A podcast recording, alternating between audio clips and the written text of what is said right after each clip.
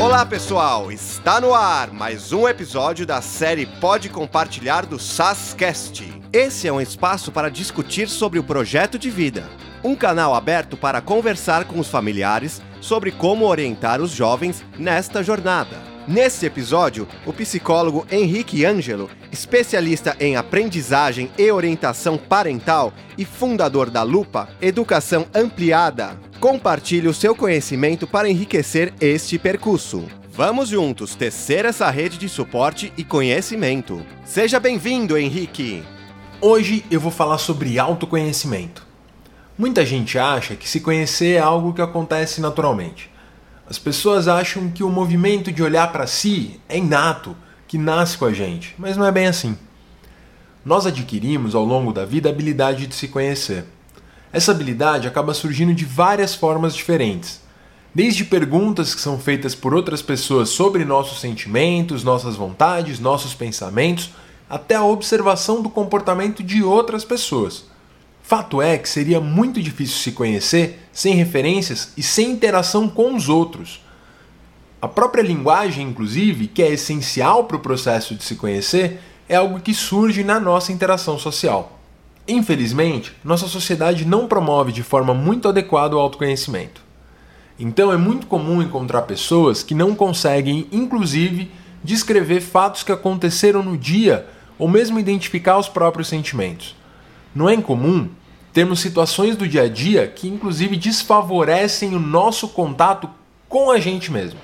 Por exemplo, situações que insinuam que falar sobre sentimento é demonstrar fraqueza, ou mesmo que pode ser perda de tempo olhar para dentro tendo muitas coisas para fazer. Em alguns episódios anteriores eu falei sobre produtividade.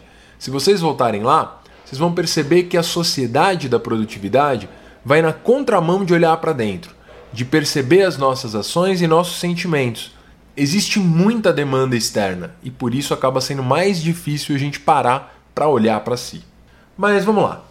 O que significa autoconhecimento? O que significa conhecer a si próprio ou conhecer a si própria? Primeiro, autoconhecimento pode significar identificar nossos sentimentos, nossos pensamentos e nossas ações.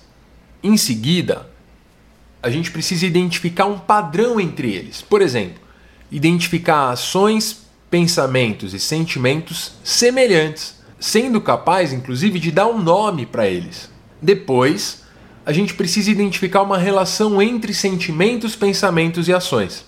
Por exemplo, a gente pode encontrar pessoas que falam: quando eu fico com raiva, costumo pensar em coisas agressivas e me isolo das outras pessoas. Percebe que existe uma relação entre o sentimento, o pensamento e a ação? Quando se chega nesse nível, o autoconhecimento começa a ser mais útil para ajudar a gente a tomar decisões melhores e para a gente se controlar. Mas tem um nível a mais de autoconhecimento, que pode ser ainda mais interessante.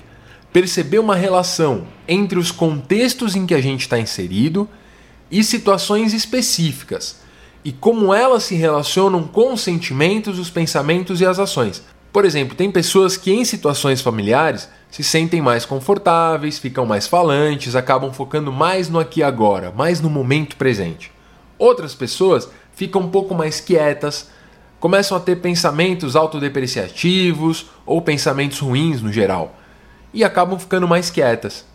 Isso tudo vai depender da história da pessoa em relação ao ambiente familiar.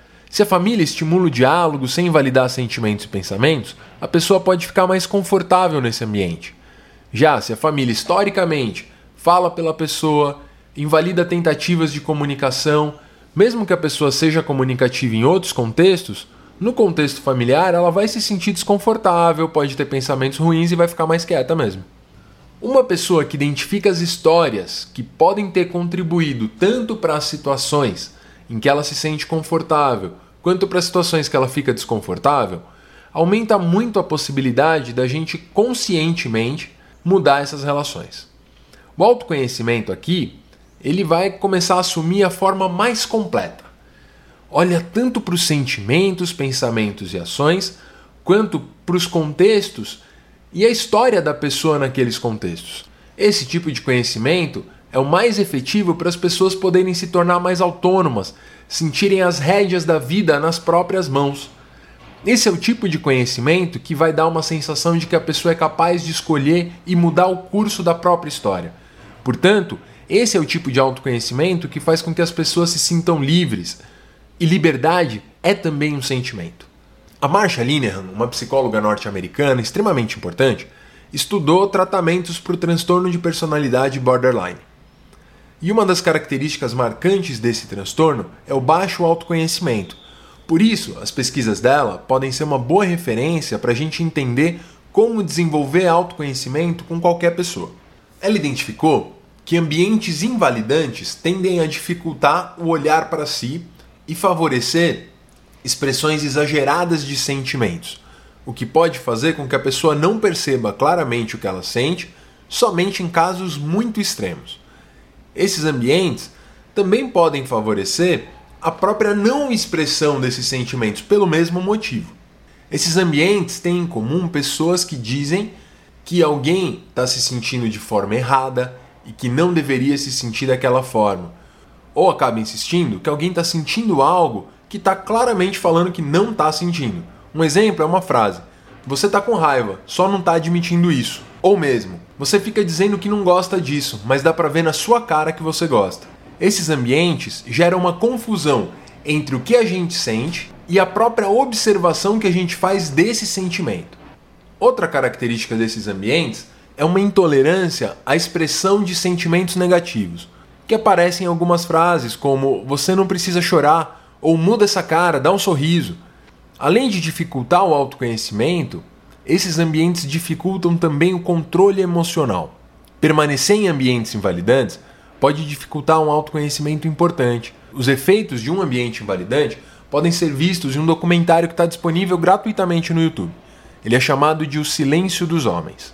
Lá é discutida a masculinidade tóxica e o quanto que a invalidação dos sentimentos faz com que a comunidade masculina acabe muitas vezes não sendo capaz de identificar os próprios sentimentos. Como terapeuta, eu consigo dizer que todo mundo tem um grau de dificuldade para identificar os sentimentos, seja por causa de ambientes invalidantes ou por ambientes que puxam demais a atenção do indivíduo para fora de si. Mas ainda assim, pessoas que buscam autoconhecimento, as pessoas que passam muito tempo pensando sobre si, podem também ter dificuldade de se conhecer. Isso se dá também porque as pessoas não percebem o que acontece à volta delas e não se colocam como parte do mundo. Às vezes, ficar pensando sobre os próprios sentimentos, os próprios pensamentos e as próprias experiências te distanciam do que está acontecendo no mundo e com isso você deixa de perceber como o mundo está te afetando e como você está influenciando o mundo. Essa noção mais introspectiva, por mais que seja aquela caricatura mais comum de alguém que busca autoconhecimento, pode levar a dificuldades de se conhecer, tão importantes quanto os outros fatores que a gente já discutiu aqui. Só tem um jeito de ter autoconhecimento que de fato pode ser importante para a gente nos sentir livre e ter as rédeas da vida nas mãos. A gente ter uma noção de que a gente faz parte do mundo e de que o mundo sempre vai afetar a gente e de que a gente também vai influenciar o mundo. Cada experiência importa. Nenhuma experiência é irrelevante.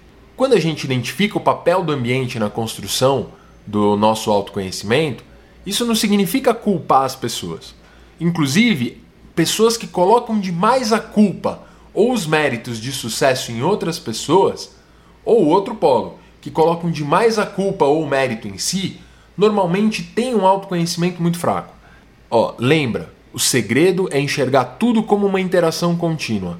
Culpa ou mérito acabam se tornando conceitos estranhos quando a gente olha para o mundo dessa forma. Tá, mas e no contexto escolar? Como que o autoconhecimento pode ajudar os estudantes? A gente pode, por exemplo, identificar a proficiência que a gente tem em determinada matéria, ou mesmo em determinada habilidade, como interpretação de texto, como resolução de problemas, como pensamento crítico. A gente identificar essas habilidades pode ser muito relevante, assim como identificar fatores que podem dificultar lembrar de algo que se estudou e que podem ser mais atrativos do que estudar. Por exemplo, eu posso perceber que em determinado horário os meus amigos estão mais disponíveis e que, portanto, a minha vontade de conversar com eles pode ser maior do que a minha vontade de permanecer estudando. Então, eu posso ter que organizar a minha vida para eu não estudar naquele horário que eu, me conhecendo, sei que é mais difícil para eu manter o meu foco nos estudos. Além disso, quando a gente conhece o nosso repertório de estudante, a gente pode ter mais confiança para tomar as decisões, desde por onde que a gente vai começar o nosso estudo, até qual carreira combina mais com os meus valores de vida e com as habilidades que eu tenho ou pretendo desenvolver. Ter um bom autoconhecimento também aumenta as chances de conseguir manter o foco e a motivação nos estudos. Porque conhecendo o que pode atrapalhar nosso caminho, a gente pode mudar essas situações, a gente pode planejar melhor nossa rotina, aproveitar melhor os momentos de lazer. Enfim, o autoconhecimento tem um papel essencial nos estudos. Por fim, eu queria dar algumas dicas para a gente desenvolver autoconhecimento. Primeira delas é converse com as pessoas. Pergunte como que elas te enxergam. Você não precisa concordar, mas ter uma noção de como as pessoas te veem pode fazer com que você consiga perceber algo que não estava percebendo antes. E isso vai aumentar o teu autoconhecimento. Segunda dica: anote o humor que você tem nos diferentes contextos e nas diferentes situações em que você está. Qualquer registro sobre si aumenta muito o autoconhecimento. Não existe nada melhor do que papel para registrar um momento do passado. Quando a gente confia na nossa memória para saber sobre as nossas experiências, a gente pode, sem saber, estar tá sendo influenciado por alguns fatores do momento presente. E a terceira dica é observe o mundo à sua volta. Perceba como as pessoas agem entre si, como o comportamento delas muda de acordo com as situações em que elas estão, como elas interagem com você. Assim fica muito mais fácil se observar. Lembra, todas as experiências são relevantes. Pessoal, esse foi o último episódio dessa temporada do Pode Compartilhar. Eu queria agradecer a você que tem me acompanhado por aqui e ao SAS por possibilitar essa conversa gostosa que a gente tem tido. Um abraço bem apertado para você até mais! Convidamos você para seguir o nosso canal e acompanhar os próximos podcasts. Um abraço e até mais!